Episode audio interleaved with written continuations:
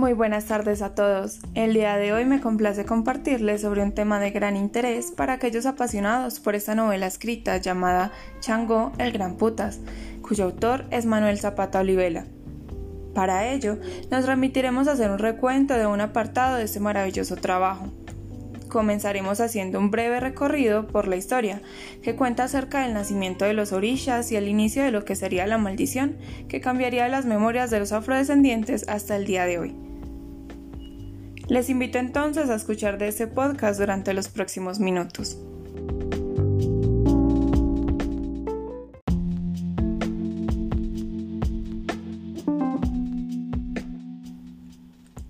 En un inicio, el autor sugiere el no pensar en la negritud como símbolo de pobreza y marginación, sino como riqueza y desarrollo, pues fue gracias a este que el nuevo continente nació y existe en la actualidad. La esclavitud del hombre negro llevado a América significó un gran progreso para la misma y la constituyó como potencia, al menos de este lado del globo. Sin embargo, lo que quiere hacer Zapata es devolver el valor de las negritudes y sus creencias. Es por ello que se siente llamado a viajar a África y a ahondarse en su cultura.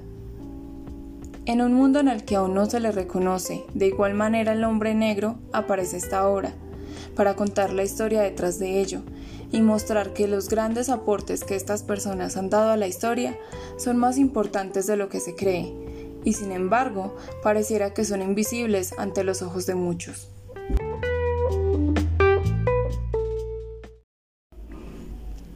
Cuenta la historia que tras un encuentro incestuoso entre Orungan y su madre Yemayá, esta última concibió en la lejanía a 14 hijos, 14 orillas que gobernarían las fuerzas de la naturaleza y los asuntos de la humanidad. Los orillas serían Changó, gobernador de tormentas, armas y de la guerra misma, cuyas hermanas y concubinas serían Oba, Oshun y Oya, gobernadoras de los ríos. Por otro lado, Dada, gobernador de la vida y protector de los vientres fecundos, Olokun, gobernador del cambio de sexo y esposo de Olosa, Ochosí, gobernador de flechas y arcos, Oke, como vigilante en las alturas de las montañas. Orun y Ochu, gobernadores del día y la noche. Ayeshalunga, mano tejedora y guía. Oko, gobernador de la siembra y la cosecha. Y por último, Changpaná, encargado de la enfermedad y las plagas.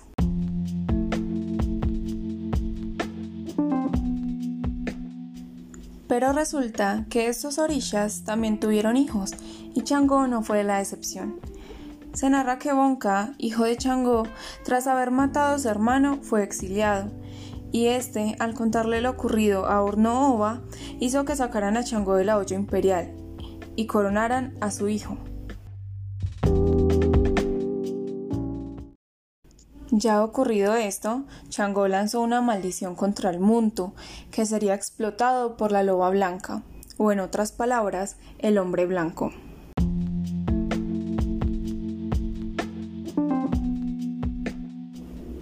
En este apartado del texto de la obra de Manuel Zapato Olivela, nos encontramos con la realidad que a las negritudes de África se les obligó a vivir, al ser tratados con miseria, arrancados de sus tierras y llevados a América, según ellos, como castigo tras la maldición que Changó había lanzado hacia ellos.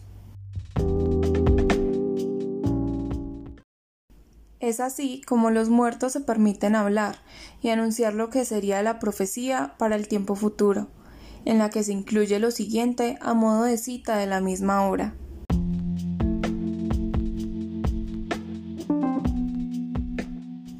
La loba blanca asesinará a sus hijos mulatos, y los esclavos alzados, después de matar a todos sus amos, se proclamarán dueños de la tierra.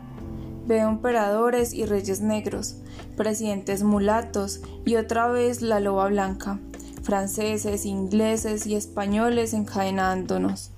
Es mi última profecía antes de que me sepulten. A partir de este momento, y teniendo en cuenta la profecía anterior, nos adentraremos en la vida de aquellos que la vivieron en carne propia. Así fue para Mary Jane, y como ella, muchas más, una joven mulata con una vida tormentosa. Hallándose en un punto medio entre libertos y esclavos, era centro de humillaciones y abusos inimaginables, y cuando se empezaba a vislumbrar una mejor continuación de la historia, tras haber adoptado una forma de vida semejante a la de las altas sociedades, entonces ya tenía encima las miradas asesinas y los tratos deplorantes, como para recordarles que Changó no se los había dejado para nada fácil.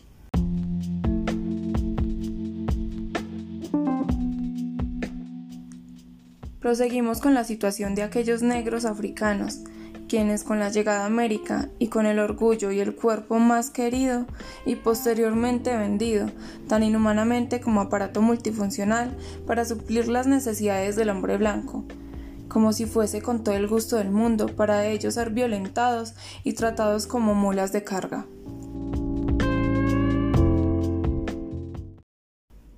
Pero las voces de los muertos se hacen presentes a través de las historias que se cuentan a los más pequeños durante las noches oscuras. Para ellos, ese era el único momento de tranquilidad y encuentro, y en el que podría ser, muy a nuestro pesar, el último momento antes de que pudieran ser separados de los suyos.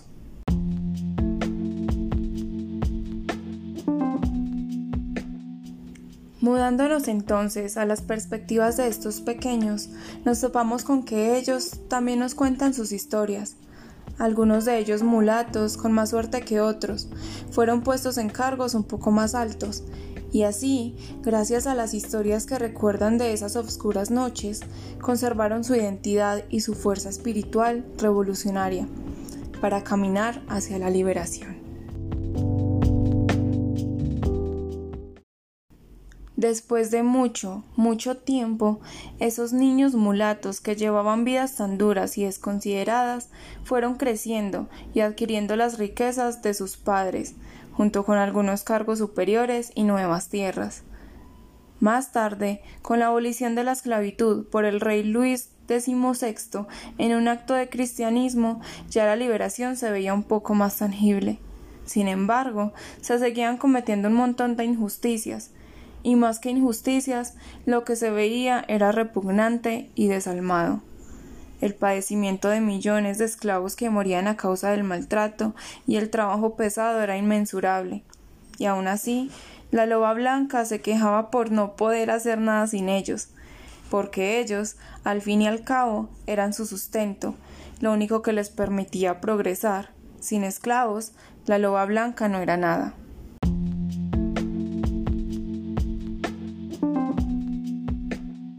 La lucha por la liberación de las negritudes africanas no ha sido una tarea fácil. Sin embargo, hemos sido dotados de fuerza para afrontar la profecía hecha realidad. Cuando negros y mulatos unen fuerzas, comienza una nueva era, una que no está pronta a la liberación, porque aún queda mucho más que sufrir, aún hoy queda mucho por combatir, y así poder romper con la maldición del gran Changó. Colombia es, por ejemplo, un país lleno de diversidad, de diferentes culturas y orígenes, y entre ellas algunas de las que más se resaltan, sonidos, rituales y danzas, son de procedencia africana.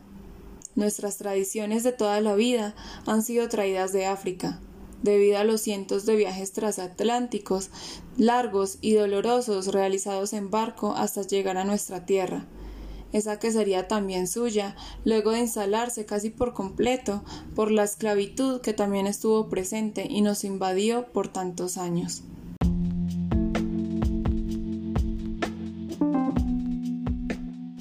Nuestro autor muestra su dolor profundamente y utiliza una analogía en la que los muertos se permiten hablar para contar sus historias de vida y muerte, anunciando lo que sería la profecía para el tiempo futuro.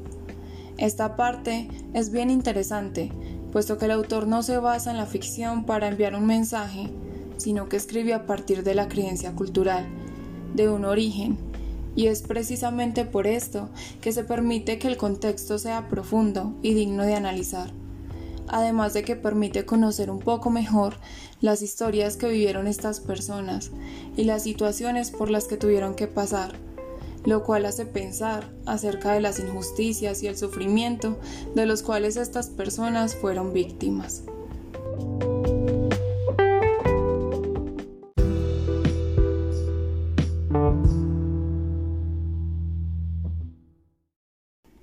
Después de haber escuchado este podcast sobre un apartado de la obra de Manuel Zapata Olivela, cuéntame, ¿qué te ha parecido? ¿Te ha hecho reflexionar sobre algo? Nos encontraremos en una próxima oportunidad.